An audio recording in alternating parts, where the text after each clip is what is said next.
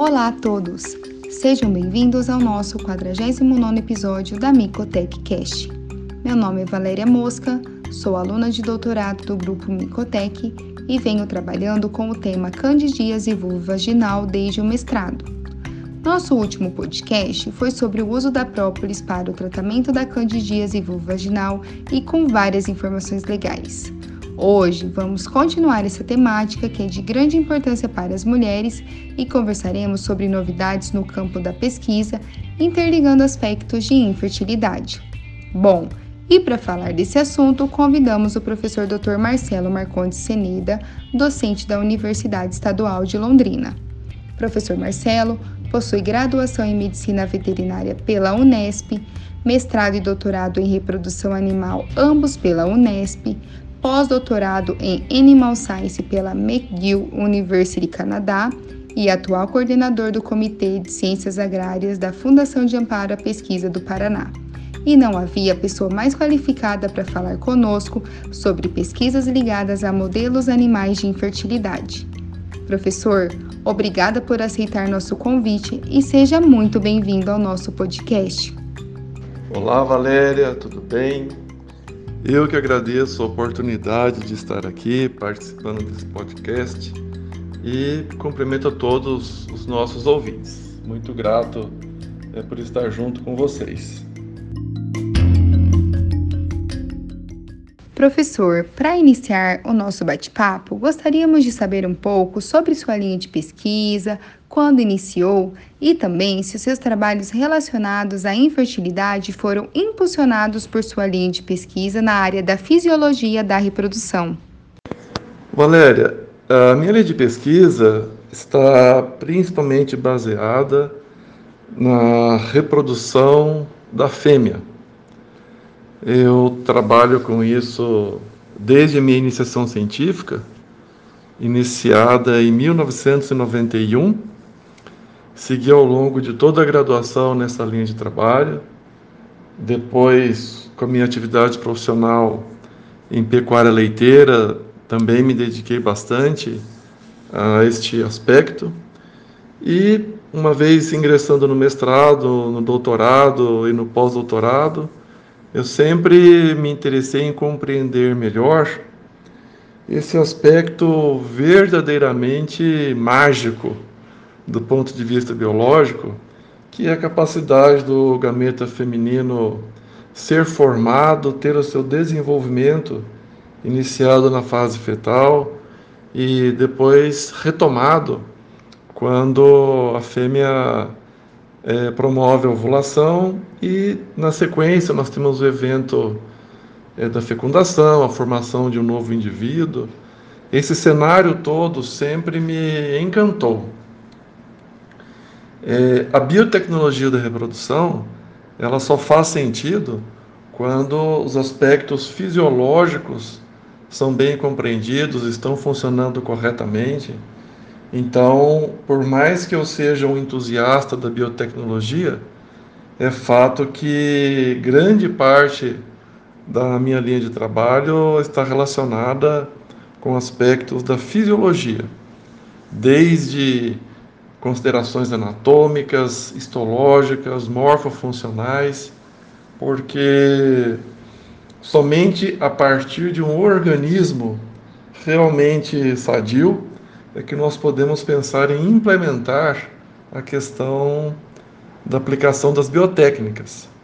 Nos dias atuais, as biotécnicas têm assumido um aspecto muito grande, especialmente na área de produção animal, porque é, a aplicação correta da biotecnologia permite a maior eficiência na produtividade animal, a partir de uma mesma área destinada aos animais, é, a partir de um número menor de indivíduos, consegue-se uma produção maior de proteína animal, uma vez que existe é, uma maior eficiência no processo como um todo. Esse é um aspecto muito interessante. E um outro aspecto é que grande parte dos nossos trabalhos servem de base para a medicina humana. diversas técnicas, como por exemplo o ovário artificial ou o cultivo de folículos ovarianos pré-antrais, é, cultivo estabelecido in vitro, é, serve como modelo biológico muito interessante, uma vez que nós partirmos, é, partindo de ovários de batedouro, nós fragmentamos esse ovário e promovemos um aproveitamento dessa gônada que seria descartada, né, nos frigoríficos, e nós é, utilizamos com bastante sucesso para o cultivo in vitro, é, promovendo um modelo interessantíssimo de compreensão de foliculogênese, diferenciação celular e mesmo testes de produtos é, que possam ter alguma toxicidade específica para o ovário.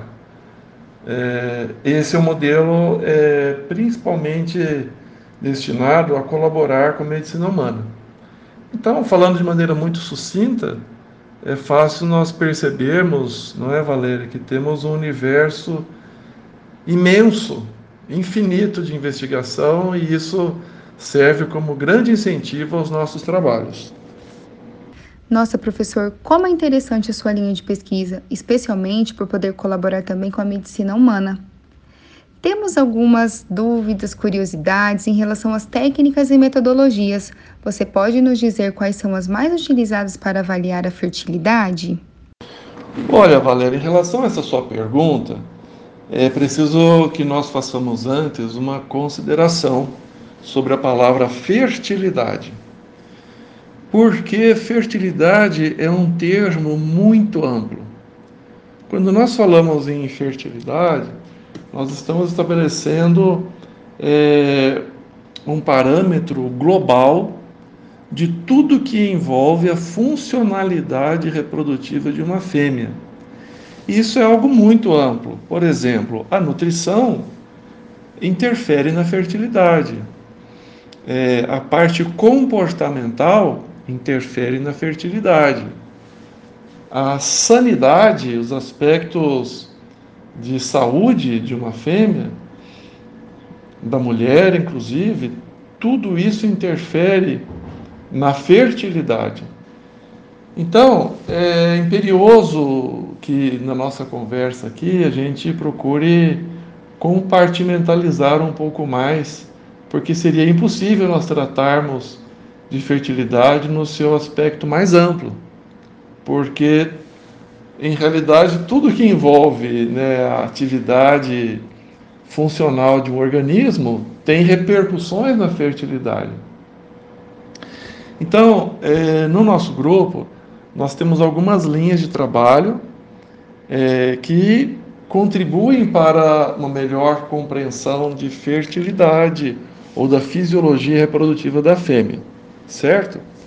Então, como mencionei na sua pergunta anterior, nós temos é, uma linha de trabalho aqui que é o cultivo in vitro de folículos pré-antrais. Essa técnica permite com que nós é, estabeleçamos no laboratório um modelo in vitro de crescimento de fragmentos ovarianos.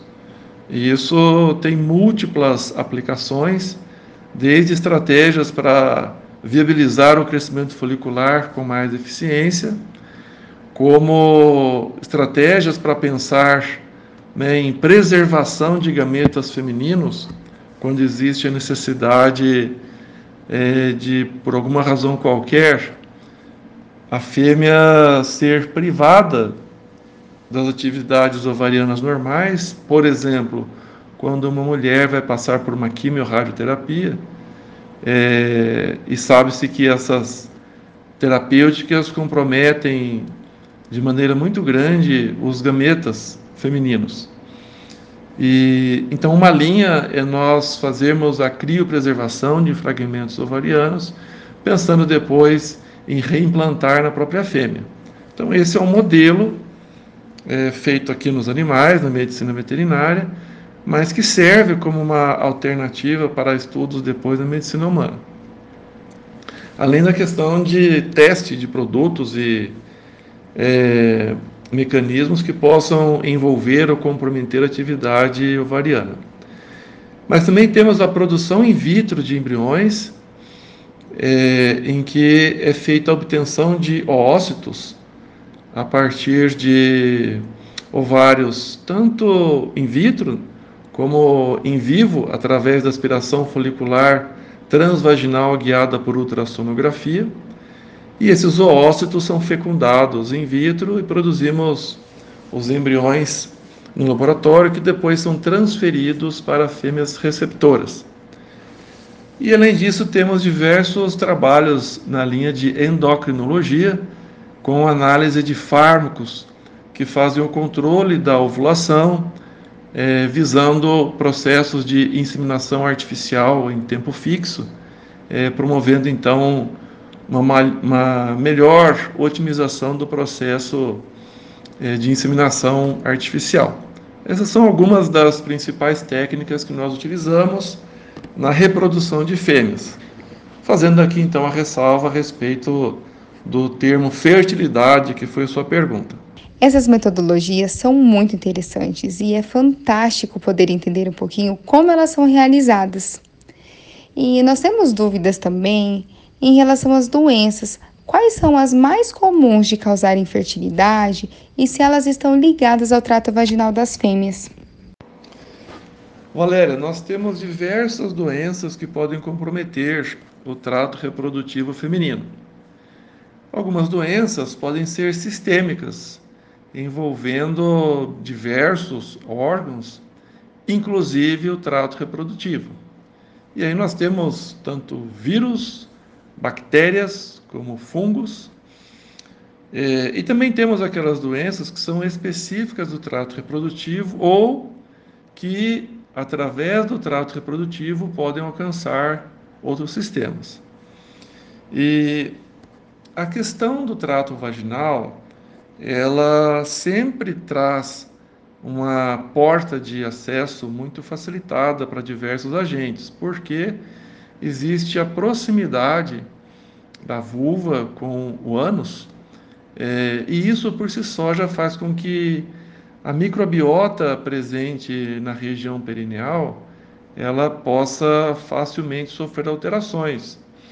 Por exemplo, uma alteração na microbiota intestinal tem uma possibilidade muito grande de promover uma alteração na microbiota vulvar e esta, por sua vez, na microbiota vaginal.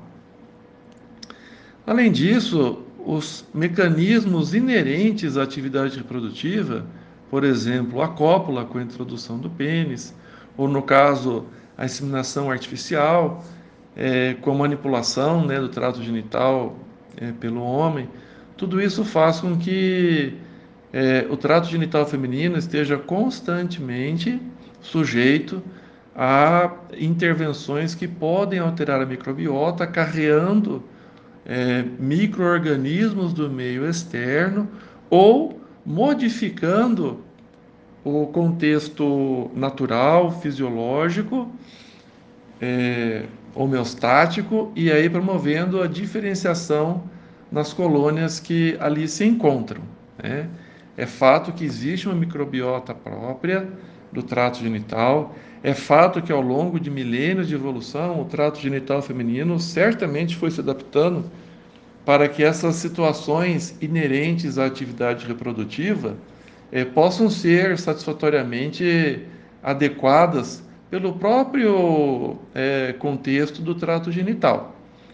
Porém, é, em qualquer situação de queda de imunidade ou um desafio muito severo, isso pode fazer com que haja um comprometimento dessa homeostase do trato genital, da vulva e da vagina principalmente, e a partir daí alcançando é, os órgãos mais internos, né?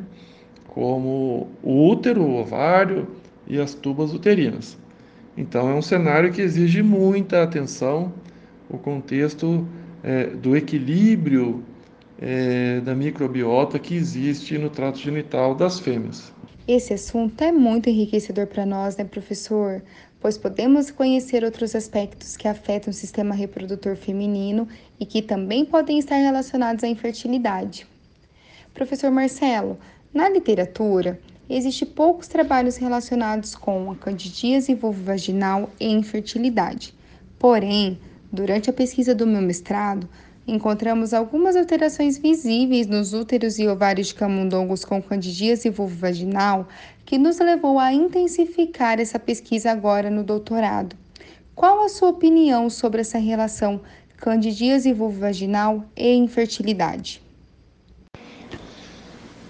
Olha, essa sua pergunta sobre a candidíase vulvovaginal é muito importante, porque com certeza trata-se de uma ocorrência das mais comuns no trato genital feminino. É, é raro é, que alguém não tenha ouvido falar, né, seja do público masculino ou feminino, sobre a questão de candidíase. É, é algo muito comum, muito frequente, e de maneira geral, o conceito mais comum é que isso seria algo sem muitas repercussões maiores, uma vez que classicamente sabe-se que a candidíase ela estaria restrita ao ambiente vulvovaginal. Né? Porém, como você mesma considerou durante o semestrado, é fato que hoje nós temos evidências muito grandes da possibilidade da migração da cândida para estruturas mais internas, como útero e ovário. E o fato é que não se sabe ainda com clareza qual seria o impacto disso, por exemplo, na atividade ordinária dos folículos, na passagem né, dos folículos primários para secundários, para terciários, ou no evento ovulatório, ou na formação do corpo lúteo. As informações sobre essa questão da presença de candidíase em útero e ovários, as informações são muito restritas, limitadas, né? E você foi uma das pioneiras nesse assunto.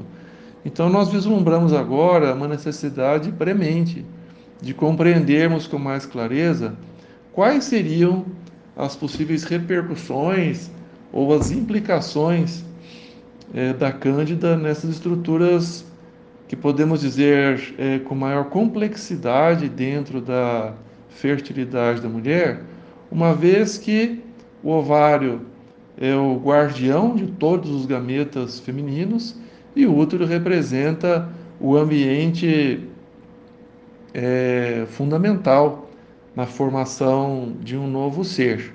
Além das tubas, né, que são também essenciais no início do desenvolvimento embrionário, para o processo de fecundação. Então, realmente, eu estou particularmente interessado é, nessa compreensão mais ampla de quais seriam as implicações da candidíase é, nesses órgãos do trato reprodutivo mais internos. É muito interessante essa questão. Professor, nós estamos muito empolgados com essa pesquisa e acreditamos que poderemos contribuir com a ciência. Agradecemos novamente a sua presença aqui conosco e convidamos nossos ouvintes a conhecer mais o trabalho do professor Marcelo, navegando nos seus trabalhos encontrados no seu currículo Lattes. Valéria, eu que agradeço a oportunidade de estar aqui conversando com você, de poder participar deste grupo tão dedicado, tão sério, no qual você está inserida e fico à disposição de todos aqueles que nos ouvem. É, caso queiram entrar em contato comigo, o meu é, currículo Lattes né, pode ser facilmente encontrado e tenho certeza de que poderemos oferecer um degrau acima, um passo adiante na compreensão destes eventos que nós conversamos aqui quando os trabalhos em andamento forem concluídos. Muito obrigado pela oportunidade. E assim nós encerramos o episódio 49 do Micotech Cash e até o próximo episódio. Tchau!